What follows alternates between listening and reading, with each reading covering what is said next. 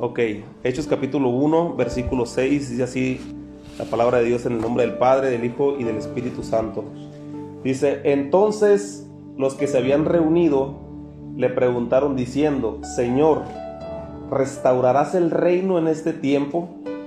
Y él les dijo, no os toca saber los tiempos o los sazones que el Padre puso en una sola potestad pero recibiréis poder cuando haya venido sobre vosotros el Espíritu Santo y me seréis testigos en Jerusalén, en Judea, en toda Judea, en Samaria y hasta lo último de toda la tierra. Muy bien, pues recapitulando un poquito lo que hemos estado viendo, ¿verdad? Ese libro de los Hechos. Yo les comentaba que el libro de los Hechos es de suma importancia para nosotros como cristianos, como creyentes. No podemos nosotros fundamentarnos o entender nuestra creencia, ¿verdad? Si no entendemos el libro de los hechos, ¿verdad? Ya, en el libro de Mateo que estuvimos revisando, como les digo, lo pueden consultar en internet, estuvimos viendo todas las generalidades que Jesús hizo cuando vino aquí a la tierra, ¿no? Todo lo que Jesús enseñó cuando anduvo paso a paso con sus discípulos, cuando eh, hizo la elección de los apóstoles y cómo fue avanzando en su ministerio y que el capítulo, si tú te quieres preguntar qué es lo que tienes que hacer como, como cristiano, como seguidor de Cristo, pues enfócate en entender lo que dice el capítulo 5, 6 y 7 del libro de Mateo, que es el sermón del monte, es el sermón más importante que hizo Jesús. De ahí en adelante se desprende como la aplicación de todo, ¿verdad? Ese fue como que toda la teoría que Jesús dio y a partir del capítulo 8, 9 fue, fue la aplicación de todas las cosas que él enseñó, ¿verdad? Ahí habla sobre las generalidades, sobre la ley, habla sobre las generalidades, pues sobre el, sobre el, pues todo en general, ¿no? ¿Verdad? El matrimonio, muchas cosas habla, ¿no? Ahí lo puedes revisar todo, ¿no? Este, qué, qué vamos a hacer, que debemos de ser luz, que debemos de hacer la sal de la tierra y todas esas cosas interesantes, ¿verdad? Que Jesús enseñó. Ahí Jesús resumió toda la información que nosotros debemos de saber. Pero el libro de los Hechos es importante, ¿por qué? Porque si a ti, muchas veces nosotros no entendemos, y como yo les decía al principio de, este curso, que muchas veces nosotros decimos si estaré en la iglesia correcta o no estaré en la iglesia correcta, o a veces entra en nuestra cabeza y pensamos, ¿verdad? O sea, sí creemos en Dios, pero pues todas las iglesias dicen que son las correctas, ¿no? Pero entonces aquí es donde nosotros vamos a aprender lo que la iglesia primitiva hacía y si la iglesia que nosotros estamos, ¿verdad?, representando aquí, hacemos lo que la iglesia primitiva hacía, pues entonces estamos en la iglesia correcta, ¿no? Y si algo de lo que estamos nosotros predicando y vamos a ver en este estudio no lo estamos haciendo, ¿verdad? Entonces quiere decir que estamos fallando en algo y tenemos que implementarlo como iglesia, ¿verdad? Entonces vamos a, vamos a ver muchos puntos sobre eso y pues miramos un poquito relacionado con que el escritor, ¿verdad? Que era Lucas, si se acuerdan que el escritor del libro de los Hechos es Lucas, ¿verdad? Y que Lucas no conoció a Jesús personalmente, ¿verdad? Cara a cara no lo conoció, pero eh, que Lucas fungió como un periodista, preguntando la información y diciendo que, eh, hablando con todas las personas que estuvieron con Jesús, ¿verdad? Por eso en, el, los, en, los, este, en los libros que escribió Lucas, que fue Lucas y el libro de los Hechos, se lo dirige a una persona, al excelentísimo Teófilo, ¿verdad? Y entonces al excelentísimo Teófilo le dice que todas las cosas que él se dio a la tarea, dice, muchos han querido poner orden a lo que entre nosotros fue ciertísimo, ¿verdad? Pero yo me he dado a la tarea, ¿verdad? De investigar de una forma pormenorizada todos los hechos que sucedieron, ¿verdad? Entonces, así inicia sus cartas el, eh, Lucas, el doctor, el médico, porque Lucas era médico de profesión. No sé si hasta ahí tengan alguna duda. Miramos en el versículo, ese es, el, versículo 1 y 2 del libro de Hechos, ¿verdad? Eh, lo puedes corroborar ahí. El versículo 3 dice la palabra de Dios, ahí en el, en el, libro de los Hechos dice que, que, Jesús estuvo con ellos durante 40 días después de que resucitó. O sea, no nomás resucitó y se fue, ¿no? Y, y ahí nos vemos, ¿no? Ya terminé yo mi ministerio, ya nos vemos. No dice que estuvo con ellos después de que resucitó 40 días. ¿Hablando de qué? Hablando del reino y de todas las cosas que la palabra decía, ¿verdad? En Lucas, eh, creo que es 24, 44, lo referenciamos por ahí, habla de todas las cosas que Jesús habló con sus discípulos mientras, o sea, cuando resucitó. ¿Qué fueron todas estas cosas? Todo lo que la ley, todo lo que los profetas y todo lo que los salmos decían de él, ¿verdad? O sea, les empezó a decir, mira, todo lo que se escribió hace 1500 años hablaba de mí. Todo lo que escribió David en sus salmos hablaba de mí. Todo lo que escribió Moisés hablaba de mí, ¿verdad? Todo lo que los profetas Isaías, ¿verdad? Ciertamente él llevó nuestras enfermedades y, y cargó nuestra, ¿verdad? Todo el castigo, nuestra paz fue sobre él y por sus llagas hemos sido todos curados. 700 años antes, eso hablaba de mí, ¿verdad? Todo lo que decía Zacarías, todo lo que decía Oseas, todo lo que decían los, los profetas, de alguna manera, ¿verdad? Eh, eh, el Señor Jesús necesitaba explicárselos, ¿verdad? Entonces, eh, pues seguimos avanzando en el, en el, en el versículo 5, ¿verdad? Versículo 4 y 5, que es lo que, que, lo que, es lo que hablamos la vez pasada en la iglesia. Y ahí estábamos nosotros mencionando que el Señor Jesucristo le dijo que, que recibirían el poder del Espíritu Santo, ¿verdad? Explicábamos el domingo que, que, había una promesa, ¿verdad? La promesa del Espíritu Santo y mirábamos el domingo lo que es el Espíritu Santo en realidad, ¿verdad? El beneficio que nosotros tenemos como hijos de Dios de tener el Espíritu Santo. Porque sin el Espíritu Santo la verdad no la hiciéramos. La verdad no tuviéramos nosotros discernimiento, anduviéramos eh, cometiendo muchos errores y muchas equivocaciones.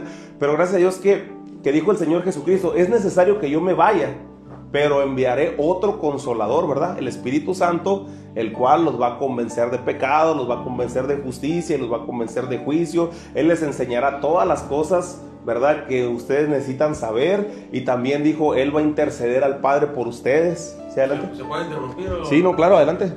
Este, el otro día yo estaba pensando en eso. Este, pero me imagino, no sé cuántos de aquí, cuántos de aquí hemos sido bautizados en agua. Sí, todos. ¿También, hermano? ¿En agua? ¿También? Próximamente. en agua? ¿Usted está en agua también? Bueno, este, porque una cosa es el bautismo en agua y otra cosa es el bautismo del Espíritu Santo. Y el bautismo del Espíritu Santo, así es. De hecho, vamos a verlo un poquito más adelante, eh, cómo, cómo, es la introducción de, de, esas etapas en la vida de los que fueron, que fueron convirtiéndose al Señor, ¿verdad? Dice la palabra de Dios y lo vamos a ver un poquito más adelante, que cuando el Señor le que cuando Pedro le predicó a los judíos, dice la palabra de Dios que Pedro les predicó, número uno, ellos creyeron, fueron bautizados en agua y luego fueron bautizados en el Espíritu Santo. Después pasó lo mismo con los samaritanos, porque se acuerdan que Pedro recibió, el Señor le dijo, yo te voy a entregar las llaves del reino. ¿Qué quiere decir que cuando, cuando Dios, cuando Jesús le dijo a Pedro que le iba a entregar las llaves del reino, no era porque iba a estar en el, en el cielo con todo el puño de llaves, no, no, era porque él le iba a abrir el evangelio a las tres culturas existentes en ese tiempo, ¿verdad? A los judíos que eran, eran judíos pura sangre, a los samaritanos que eran mitad judíos y mitad griegos o mitad gentiles, y a los gentiles, ¿verdad? Que eran todas las, que nosotros somos los gentiles, ¿verdad? nosotros. Nosotros, ¿verdad? Y, ahí en el libro Los Hechos, hasta el capítulo 7, 8, por ahí, este, menciona cómo él abordó a esas tres culturas, ¿verdad? A los judíos, a los gentiles y a los samaritanos. Y entonces en los judíos, en los judíos dice la palabra de Dios que él les predicó, ellos creyeron, ellos se fueron bautizados y después fueron bautizados por el Espíritu Santo. Después a los samaritanos pasó lo mismo. Les predicó, ellos creyeron, fueron bautizados en agua y luego fueron bautizados en el Espíritu Santo. Pero con los gentiles, que eran los rechazados, los que ellos decían, no, pues ellos no tienen parte con nosotros, que somos nosotros, ¿verdad? Por eso dice la palabra de Dios que nosotros somos un injerto en el pueblo de Israel. Porque ahora nosotros también tenemos chance de ser salvos, ¿verdad? ¿Por medio de quién? De Jesucristo, ¿verdad? Si Jesucristo no hubiera venido a morir en la cruz del Calvario, nosotros no tuviéramos chance ni oportunidad de ser salvos pero ahora por medio de Jesucristo, ¿verdad? Dice, por cuanto todos pecamos y estábamos destituidos de la gloria de Dios, pero hemos sido justificados gratuitamente por la redención que es en Cristo Jesús, ¿verdad? Mas Dios muestra su amor para con nosotros en que siendo nosotros pecadores, Cristo murió por nosotros, ¿verdad? Y también dice Romanos 10:9, ¿verdad? Que si confesamos con nuestra boca que Jesús es el Señor y creyéremos en nuestro corazón que Dios lo levantó entre los muertos, seremos salvos. ¿Por qué? Porque con el corazón se cree para justicia, pero cuando tú lo declaras con la boca, lo confiesas para salvación. Entonces, a través de Jesucristo, nosotros podemos encontrar la salvación, ¿no? Entonces, ¿Qué es lo que pasa? Que nosotros los gentiles, los que no pertenecíamos al pueblo de Israel, dice la palabra de Dios que llegó Pedro y les predicó. Acuérdense que les predicaba, ¿no? Y luego ellos creían, después eran bautizados en agua y luego en espíritu. Pero con los gentiles no pasó así. Con los gentiles Pedro les predicó, Cornelio creyó, porque Cornelio era el, el, representante de los gentiles, ¿no? En ese tiempo. Entonces Cornelio creyó y su familia, y entonces ellos no sabían si ofrecerles el bautismo en agua, porque no eran judíos, pura sangre. Entonces, ¿qué dijeron?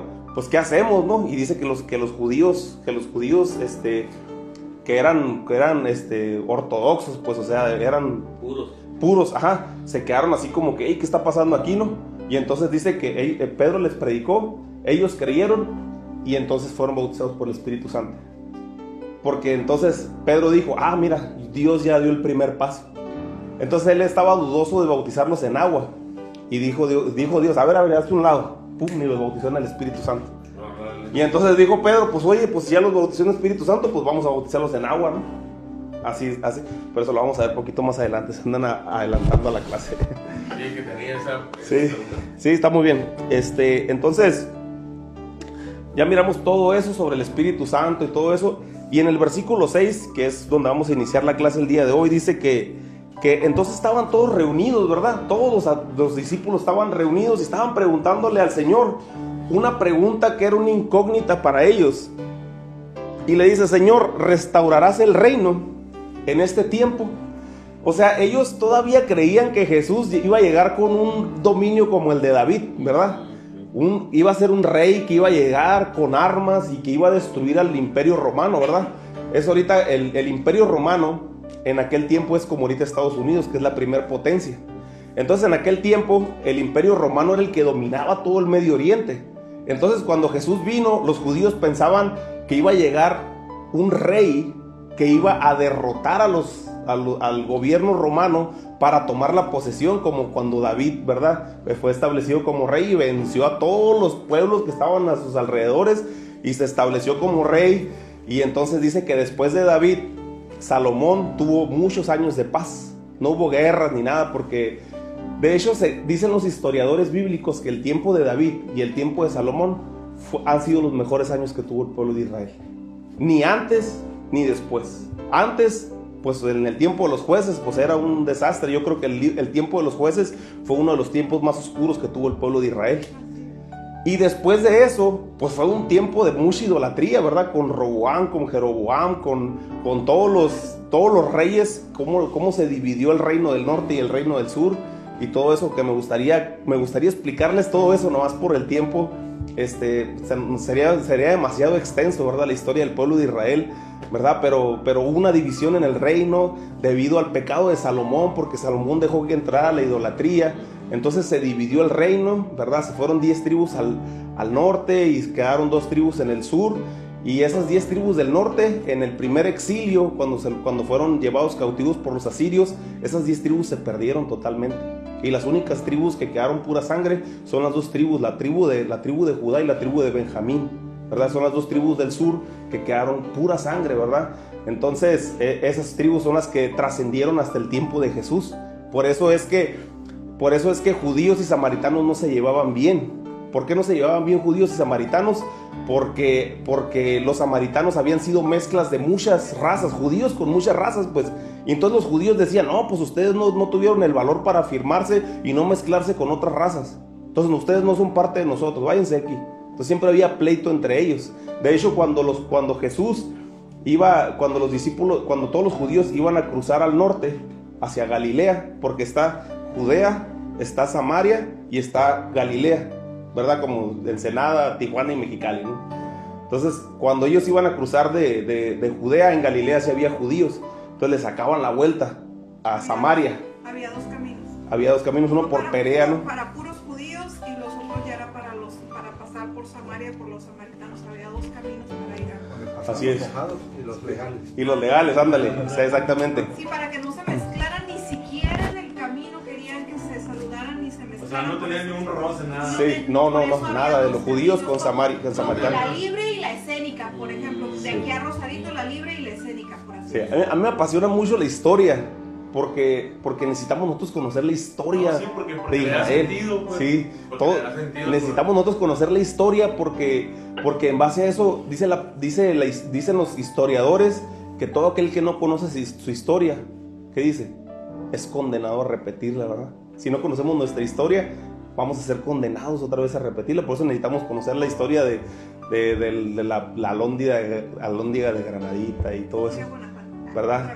Porque necesitamos conocer nuestra historia, pero es importante la historia bíblica, ¿verdad? Porque en realidad no es tan difícil. Cuando yo la, cuando yo la fui entendiendo poco a poco, para mí fue más sencillo entender muchas otras cosas. Y te, y te das cuenta que verdaderamente, y todos esos, ah, quisiera decirles tantas cosas, este, te das cuenta que toda, la, que toda la historia, desde Abraham hasta este tiempo, nos sigue afectando todavía, ¿verdad? Porque en el momento cuando Abraham tomó la decisión de tomar a, a- a- a la, a la sierva, porque Dios le había dado una promesa, ¿verdad? Abraham, pero con, pero con Sara, su esposa, ¿verdad? Y le dijo que ella iba a tener un hijo, pero ya tenían 90 años, estaban bien viejitos. Entonces ella le dijo, oye, este, pues oye, pues yo ya, yo ya dejé la, dejé la, la, ¿cómo se llama? La costumbre de las mujeres, ¿verdad? Pues ya cómo voy a tener un hijo yo, ¿no? Pues si quieres agarra a mi sierva, Agar creo que se llamaba, ¿no? Agarra a mi sierva y pues ten un hijo. Y entonces de, de la sierva tuvo a Ismael, ¿verdad? Pero esa no era la promesa. Entonces con, su, con Sara tuvo a Abraham, ah, tuvo a, a Isaac. Entonces, hasta ahorita, Isaac es padre de los judíos. Y, e Ismael es de los árabes. Hasta este día, los árabes y los judíos siguen teniendo conflictos. Pero necesitamos conocer la historia porque eso nos remota y entendemos todo el problema que han tenido los árabes con los judíos. Y los árabes no tienen la capacidad de pelear contra los judíos, ni la tienen todavía. Por eso, bíblicamente, se van a aliar con los rusos para el tiempo del Armagedón y los últimos tiempos que vamos a, ver, ¿verdad? No, que no quiero meterme mucho en ese rollo porque es algo, es algo profético, pero es algo que necesitamos saber, ¿no? Pero lo vamos a ver poco a poco con el tiempo, ¿no? Porque esos son los últimos tiempos que estamos viviendo. Gracias a Dios y bendito Dios que nos ha estado permitiendo ver los últimos tiempos y somos, se puede decir, literalmente la última generación que vamos a vivir. No sé si nosotros o nuestros hijos, pero yo creo que muy, pron- muy pronto Cristo viene por su iglesia, ¿verdad? Y es necesario que lo anunciemos, ¿no? Entonces, nos regresamos. Nos regresamos otra vez. Entonces, eh, cuando le preguntan los discípulos y le dicen, Señor, ¿restaurarás el reino en este tiempo? Pues ellos todavía vacilaban en- entre saber si Jesús venía como, como militar o venía como, como qué, pues como Mesías o como qué. Entonces, fíjate, ya había pasado tres años con ellos. Ya los había capacitado, ya, se había, ya había muerto, ya había resucitado, ya les había enseñado todas las cuestiones del reino y cómo toda la Biblia hablaba de Jesús. Y todavía cuando Jesús, antes de agarrar el micro para el cielo, pues, ¿verdad? Porque estaba así, y dice que antes de ascender al cielo le preguntaron, Señor, ¿restaurarás el reino en este tiempo? Pensando que Él iba a llegar a lo mejor con ejércitos y dominar, pero sabemos nosotros que Jesús no vino a dominar al pueblo de una forma bélica. ¿Cómo vino, cómo vino el Señor Jesús a establecer su reino? En el corazón de las personas, ¿verdad? Por eso dice la palabra de Dios que una de las profecías que dice Jeremías, dice que escribiré la ley en sus corazones y en sus mentes. Y nadie te va a tener que enseñar porque desde ti, de tu corazón va a arder el deseo por cumplir la palabra, ¿verdad? Antes era una obligación el leer la, la, la Torah, ¿verdad? Los, los libros de Moisés y todo eso para poder cumplir con la ley, para poder, para poder estar bien delante de Dios. Pero ahora dentro de tu corazón debe de arder el deseo de hacer bien las cosas, de portarte bien, de poder cumplir con el amor al prójimo, con el poder cumplir con tu amor hacia Dios, ¿verdad? Sí, sí, no sé si me explico en esa parte. Eso arde dentro de ti. ¿Por qué? Porque ahora Cristo vino y puso eso dentro de nosotros a través del Espíritu Santo que arde dentro de nosotros. Y dice la palabra de Dios que nos cela ardientemente. ¿Sí lo creemos? Amén, amén. Entonces, ahora dice la palabra de Dios que Él va a escribirlo en nuestro corazón, en las tablas de nuestro corazón y en nuestra mente. Ya nadie te va a tener que decir nada, porque tú vas a ir caminando y vas a decir, ¿sabes qué? Tengo que ayudar a mi prójimo, tengo que bendecir, tengo que hacer bien las cosas, no debo de mentir, no debo de, de transear, no debo de, de- hacer cosas indebidas, ¿verdad? ¿Por qué? Por mi amor hacia Dios, ¿verdad? Por agradecimiento a lo que Jesucristo hizo en la cruz del Calvario. Entonces, todavía tenían esa duda los discípulos, ¿verdad? ¿Restaurarás el reino en este tiempo? Pues la verdad no habían entendido todavía ellos, ¿no? Pero el Espíritu Santo vino y entonces es cuando el Espíritu Santo viene y les enseña todas las cosas y les termina de explicar todo lo que Jesús les quiso decir, ¿verdad? ¿Cuántos dicen amén? Amén.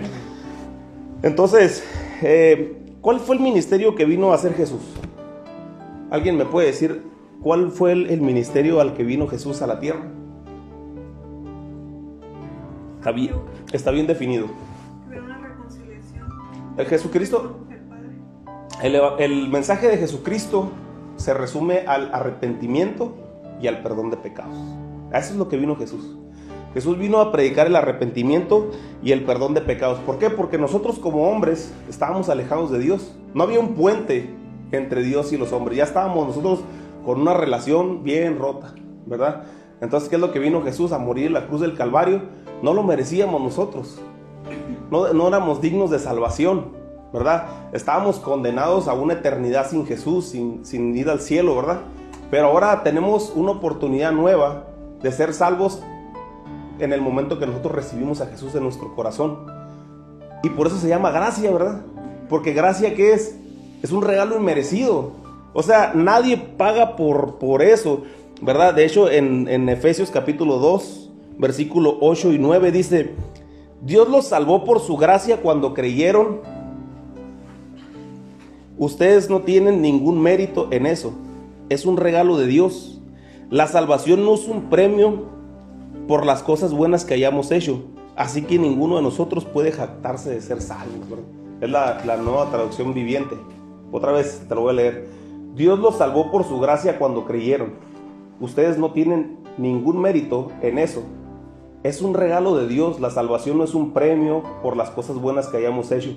Así que ninguno de nosotros puede jactarse de ser salvos. ¿Qué quiere decir esto? La salvación no es, la salvación es por gracia, para que nadie se gloríe. Yo no puedo decir, ¿sabes qué? Es que yo le di, le di alimento. Y, ¿sabes qué? Y ¿sabes qué? Hay una doctrina que divide esa parte y que dice, no, pues puedes hacer lo que tú quieras. Todas maneras, Jesucristo ya te dio la salvación. Entonces, Santiago dice, ¿verdad? Muéstrame tu fe sin tus obras y yo te mostraré mi fe por mis obras, ¿verdad? De hecho, también se dice que la salvación no se pierde. Que la salvación no se pierde, ¿no? De hecho, es, es una corriente, es una doctrina. Pero dice la palabra de Dios que cuidemos nuestra salvación, ¿verdad? El que persevere hasta el fin. Y el que persevera hasta el fin, ese será salvo. ¿Por qué? Porque muchas veces dice, dicen, no, pues es que ni modo que Dios te dé algo y te lo quite. No es que Dios te lo quite, es que nosotros lo dejamos, ¿verdad? A- a- O nunca fuiste. ¿Verdad? Es como cuando estamos en casa de nuestros padres, ¿verdad? Tenemos todo, hay comida, hay alimento, hay de todo. Pero cuando la, la queremos jugar al héroe y decimos, ¿sabes qué? Pues me voy a ir, ¿no? Y me salgo de la casa de mis padres, allá anda uno batallando, ¿verdad? Sin qué comer y, ¿verdad? Sin ropa limpia. Sin ropa limpia, ahí empiezas a ver de verdad tu suerte. No hay agua caliente. Sí, entonces, eh, eh, entonces es lo mismo que pasa con la gracia y con la salvación, ¿verdad? No es que Dios no la quite, ¿verdad? A lo mejor tu padre nunca te corrió ni nada. Tú mismo tomaste la decisión de irte, es lo mismo, ¿verdad? Nosotros tomamos la decisión de irnos de la casa del Padre, de la salvación, y entonces es cuando vienen los problemas, ¿no? Entonces, la salvación es un regalo de parte de Dios, ¿verdad? Eso es lo que Jesucristo vino a predicar. Entonces, la pregunta que le hacían a Jesús es, ¿restaurarás el reino en este tiempo? ¿Y qué es lo que le contestó Jesús? Ahí dice, dice, no les toca a ustedes saber los tiempos ni los sazones que el Padre puso en su sola potestad, ¿verdad?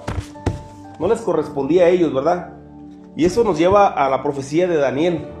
La profecía de Daniel en el capítulo 9, versículo 20. Me voy a meter un poquito en la parte profética. ¿Por qué? Porque es importante entender que, que hay acontecimientos que van a suceder después de que Jesús regresó al cielo. Y me voy a tratar de ir un poquito rápido porque es un tema muy extenso este, ¿verdad? Jesucristo regresó al cielo, pero ahí no termina el ministerio de Jesús, ¿verdad? El ministerio de Jesús sigue adelante todavía porque dice la palabra de Dios que después va a regresar nuevamente. Va a regresar por su iglesia, ¿verdad? Va a regresar eh, en dos eventos importantes. El que, el que menciona el apóstol Pablo en el libro de Tesalonicenses, que es el arrebatamiento de la iglesia, ¿verdad? Y el otro es la segunda venida, porque son dos eventos diferentes. Uno es el advenimiento, que es el arrebatamiento, que dice la palabra de Dios, que va a estar en el cielo, y dice que los muertos en Cristo resucitarán primero, y después nosotros que estamos aquí en la tierra, que estemos con vida, vamos a ser levantados. Por eso dice, dice el apóstol Pablo, no todos moriremos, pero sí todos seremos transformados, ¿verdad? Y vamos a tener cuerpos glorificados. Entonces, va a haber dos eventos importantes en la vida, en la iglesia, en el cristianismo, que es uno es el arrebatamiento y otro es la segunda venida de Cristo. ¿Daniel qué? Daniel 9:20. Ah. Me equivoqué por 15. Dice, en Daniel 9:20 lo voy a leer en la traducción, eh, la nueva traducción viviente, dice, yo seguía orando y confesando mis pecados y el pecado de mi pueblo, rogándole al Señor mi Dios por Jerusalén, su monte santo. Mientras oraba Gabriel, a quien había visto en visión anterior, estaba hablando del ángel Gabriel, mientras veía a Gabriel en visión anterior, se me acercó con rapidez a la hora del sacrificio vespertino. Él me explicó, Daniel, he venido hasta aquí para darte percepción y entendimiento.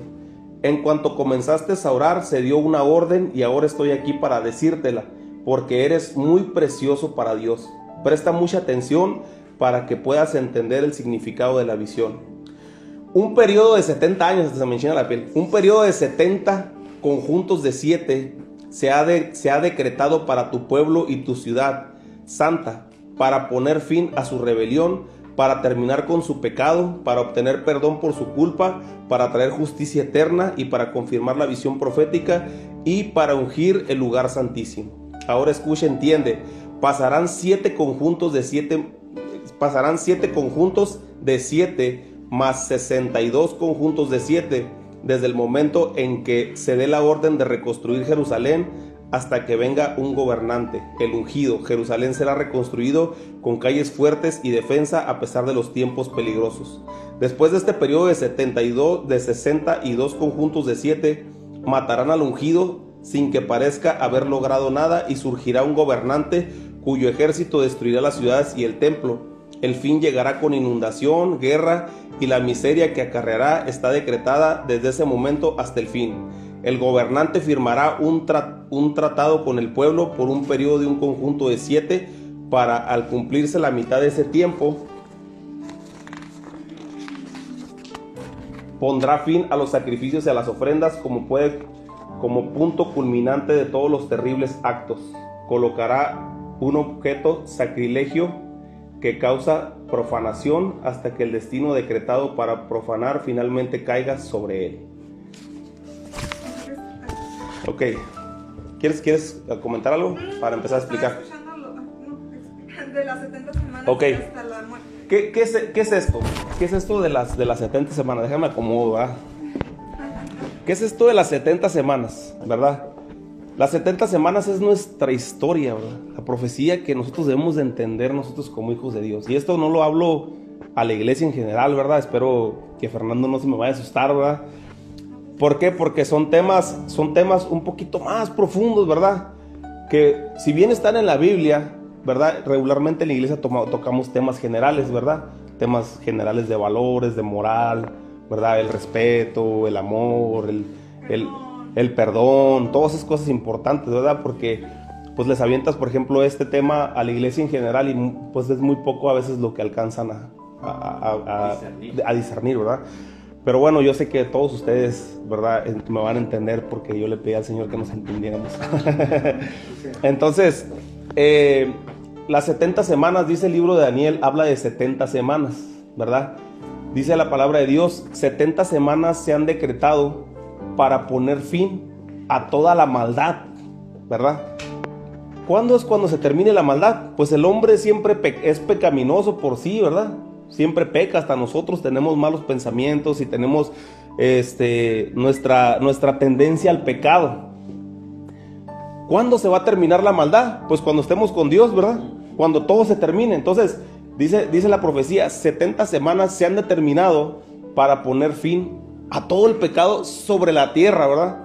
Entonces, dice, desde que se dé el decreto de la reconstrucción del templo hasta que muera el ungido, van a pasar 69 semanas, ¿verdad? Que son 62 más 7 semanas, ¿verdad? son, van a pasar 69 semanas. ¿Cuándo se cumple la primera profecía? Daniel está antes de que se cumpliera la primera parte, antes de que arrancara y diera inicio eso, antes de que se reconstruyera el primer templo, ¿verdad? Eso pasa en el libro de Esdras y de Nehemías. Ahí es donde, pum, dan el banderazo. Dan el banderazo para iniciar, ¿verdad? Las 70 semanas que el profeta Daniel está mencionando ahí. Entonces, de, de- de que se dé el banderazo con las primeras 7 semanas y las 62 semanas para que se cumplan las 69 semanas, es hasta llegar al tiempo de Jesús, porque dice, de las 7 semanas más las 62 semanas, en ese tiempo va a morir el ungido. Entonces Jesucristo murió en la semana 69, ¿verdad? Cada semana representa un año, ¿verdad? O sea, ca- cada semana, cada, cada día es un año. Entonces, son siete, siete, siete semanas, se- las, las 70 semanas son 7 por 7, son 490 años, ¿verdad? Que se van a cumplir, ¿verdad? Entonces, cuando, cuando Jesucristo muere, estamos en la semana 69, ¿verdad? Entonces, de la semana 69 para la 70, ¿cuánto falta? Una semana, ¿verdad? Una semana. Entonces, nosotros como iglesia estamos viviendo en la semana número 69. Estamos ya a punto de culminar. Nosotros de- estamos ahorita estamos en el último tiempo, pero entre, entre la semana 69 y la semana 70 existe un periodo de gracia, que es el que estamos disfrutando nosotros, ¿verdad? Por eso dijo el, dijo el Señor, no quiero que nadie se pierda, sino que todos procedan al arrepentimiento. Entonces nosotros estamos con Jesús, con la muerte de Jesús y la resurrección, se cumplió la semana número 69. Falta que inicie la semana número 70. ¿Cuándo se inicia la semana número 70? Cuando dice la palabra de Dios ahí, dice que el gobernante va a querer hacer un, un tratado de paz. Las 10 naciones. Ajá, son, son cuatro. Dice, dice la palabra de Dios que va a querer, va a querer hacer este, un tratado de paz. Dime, dime, te miro como, te miro como con duda, como que quieres decir algo. No, no, ilústrenos. Sí. Entonces va a querer hacer un tratado de paz. Todo lo que puedas decir para enriquecer está bien, ¿eh? Este, va a querer hacer un tratado de paz. Entonces cuando dice la palabra de Dios, ¿verdad? Jesucristo dijo, cuando digan paz, ¿verdad? Cuando digan paz, entonces vendrá el fin, ¿verdad? Entonces, ¿cuándo se inicia esta semana? Se inicia esta semana, la gente, más o menos los historiadores lo han determinado, ¿verdad? En 1948, dice la palabra, se cumplió otra profecía, una de las últimas profecías que tiene la Biblia, que Israel iba a volver a ser nación. Entonces en 1948, cuando estaba a punto de, eliminarse todos los, judíos, israelitas y, y el hebreo como lengua natural, dice, dice la historia, ¿verdad? La historia menciona que, después de la Segunda Guerra Mundial, la ONU estableció nuevamente a Israel como nación y ahí se cumplió la profecía, ¿verdad? De que Israel iba a volver a ser nación. Después de eso empezaron con guerras, por ejemplo la guerra de los seis días en el año 60, ¿verdad? Y ahí ellos empezaron a obtener más territorio, más territorio. Pero ahorita en el lugar donde está Israel está una cúpula de la religión árabe que se llama, de los musulmanes, que se llama La Roca. Pero exactamente ahí donde está esa, esa cúpula, ahí se tiene que construir el tercer templo. Entonces, ¿cuándo se va a cumplir estos, estas profecías? Cuando esté el tercer templo para construirse. Entonces, cuando se construye el tercer templo, que, que si tú buscas en internet ya están los planos, ya están los croquis, ya está el lugar. Lo único que están disputando ahorita es el lugar, porque la roca, el lugar donde está la, donde está la, la- la cúpula esa de la, de la religión árabe, es muy sagrada para ellos. Entonces, si llegan los judíos y se meten y la tratan de, de desalojar, se iniciaría una guerra santa. Entonces sería un conflicto que no, no está bíblicamente escrito, ¿verdad? Entonces, no sé, de alguna manera van a acceder ellos para poder dejar ese lugar y entonces es cuando se va a cumplir la semana número 70, ¿verdad? Entonces dice, dice la Biblia que a la mitad del periodo ese, ahí lo, ahí lo puedes leer en esa parte de la Biblia, dice que a la mitad del periodo ese, ¿verdad? A los tres, van a ser siete años, la última semana son siete años. Entonces, cuando inicie esa semana, va a ser la gran tribulación. Para eso ya vino Cristo y arrebató a la iglesia. ¿verdad? Mientras la iglesia esté arriba, en el cielo, disfrutando de las bodas del Cordero, se va a estar generando la gran tribulación. Aquí, resumiendo todo, ¿verdad? Podemos ampliarnos mucho en ese tema, sobre la venida de Cristo. Sobre las dispensaciones. Sobre- Es un tema súper padre las dispensaciones. Entonces, entonces podemos ampliarnos mucho, pero en realidad, o sea, lo que, lo que, el punto, el objetivo que quiero tocar aquí es que Jesús, le que los discípulos le dicen, Señor, ¿restaurarás el reino en este tiempo? Y ellos le dicen, no les toca saber a ustedes el tiempo ni los sazones, ¿verdad? O sea, todas esas cosas van a suceder, ¿verdad? Van a suceder todo eso y está escrito en las profecías, está escrito en lo que, en lo que dijo el profeta Daniel. De hecho, Daniel es uno de los libros más proféticos, aparte del Apocalipsis, es uno de los libros más proféticos que podemos encontrar nosotros. Ahí habla de todo, ¿verdad? Las 70 semanas de Daniel eh, habla de los tiempos finales. De hecho, en el capítulo 7 también vamos a tocarlo un poquito más adelante, ¿no? Entonces, les pregunta, le pregunta el- le preguntan los discípulos al Señor Jesús, ¿restaurarás el reino en este tiempo? El reino no lo iba a restaurar de esa manera como ellos creían, porque el reino iba a ser establecido en el corazón de cada una de las personas, ¿verdad? Entonces, cuando al final suceda todo eso, es cuando, cuando pasen todos estos eventos, ¿verdad? Que, acabamos de mencionar. Y entonces dice, dice en el versículo, ahí vamos a rezar nuevamente el libro de los Hechos, dice el 8, y Jesús le dice, pero recibiréis poder cuando haya venido sobre vosotros el Espíritu Santo y me seréis testigos en Jerusalén, en Judea, en Samaria y hasta lo último de toda la tierra, ¿verdad? Entonces, ahí lo importante es, Jesús les dijo, Jesús les dijo, ok, a lo mejor va a ser un poquito repetitivo lo que les digo, ¿eh?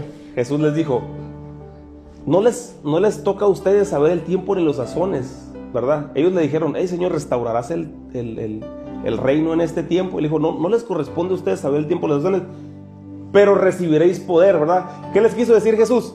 Pero tienes una tarea más importante ahorita. No te preocupes por eso. Tú no te preocupes por eso, porque tienes otra tarea más importante que vas a cumplir en este tiempo, No ¿verdad? lo vas a ver, pues, Sí, a ti ni te va a tocar eso, ¿verdad? Ajá. Pero recibiréis poder cuando haya venido sobre ti, sobre ustedes, el Espíritu Santo. Y me seréis testigos en dónde? Primeramente en Jerusalén, en Judea, en Samaria y hasta lo último de toda la tierra, ¿verdad? ¿Por qué Judea? ¿Por qué Jerusalén, perdón?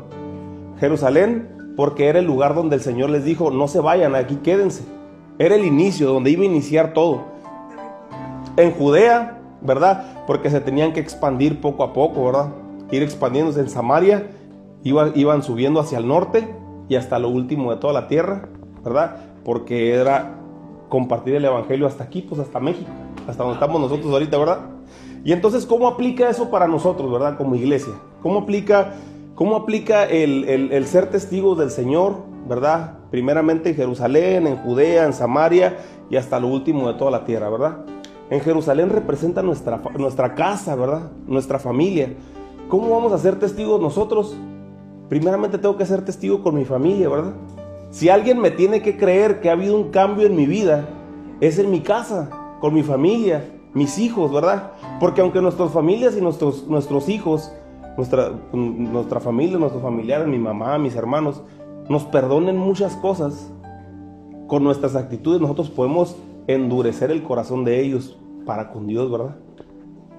Si dicen, no, pues, pues tú dices que eres cristiano, pero pues no te veo por ningún lado el, el Cristo, ¿verdad? Que representas, ¿verdad?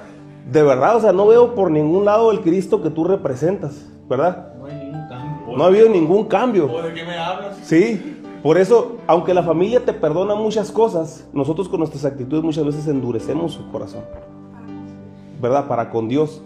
Por eso dice, me seréis testigo primeramente ¿dónde? En Jerusalén, en tu casa, con tus hijos, con tu familia, ¿verdad? Con las personas que te rodean, las personas más allegadas a ti, ¿verdad? Ahí es donde nosotros debemos de ser testigos. Si alguien te la tiene que creer, pues es nuestros hijos, ¿verdad?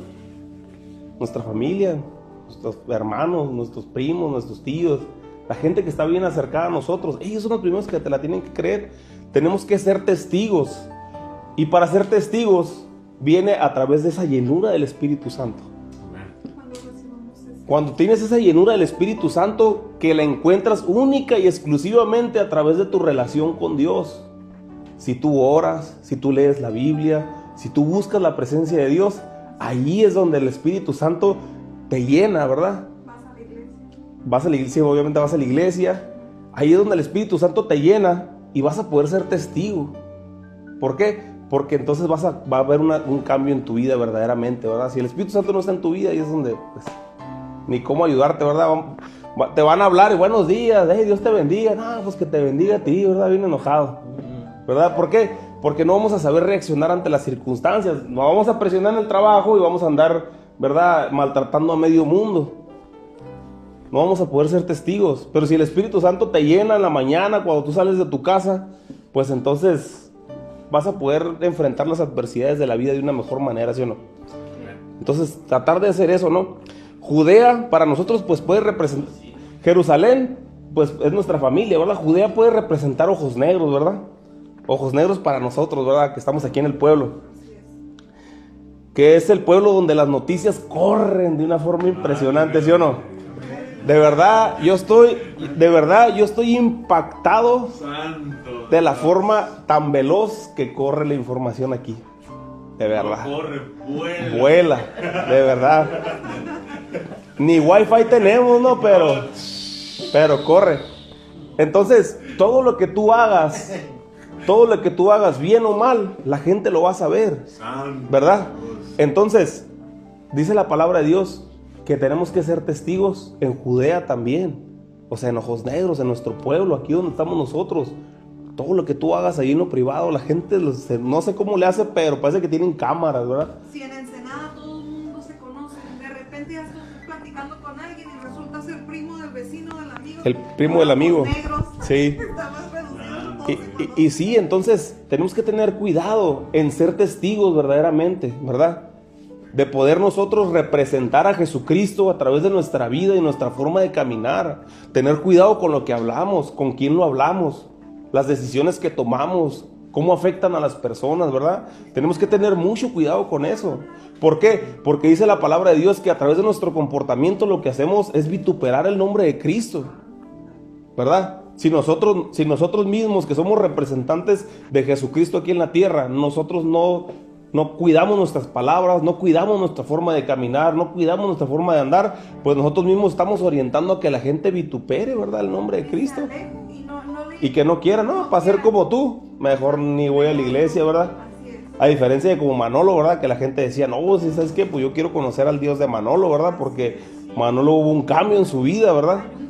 Entonces, entonces es diferente, ¿verdad? Entonces, es importante ser testigos en Judea, es importante en el pueblo, en Ojos Negros, que es lo que representa para nosotros. Así es. Y luego dice también que seremos testigos en Samaria. ¿Se acuerdan que hace ratito les dije que judíos y samaritanos no se llevaban? Entonces, entonces ¿qué nos, qué nos dice la palabra de Dios cuando dice que seremos testigos en, en Samaria? Pues hasta con los que no nos caen bien, ¿verdad?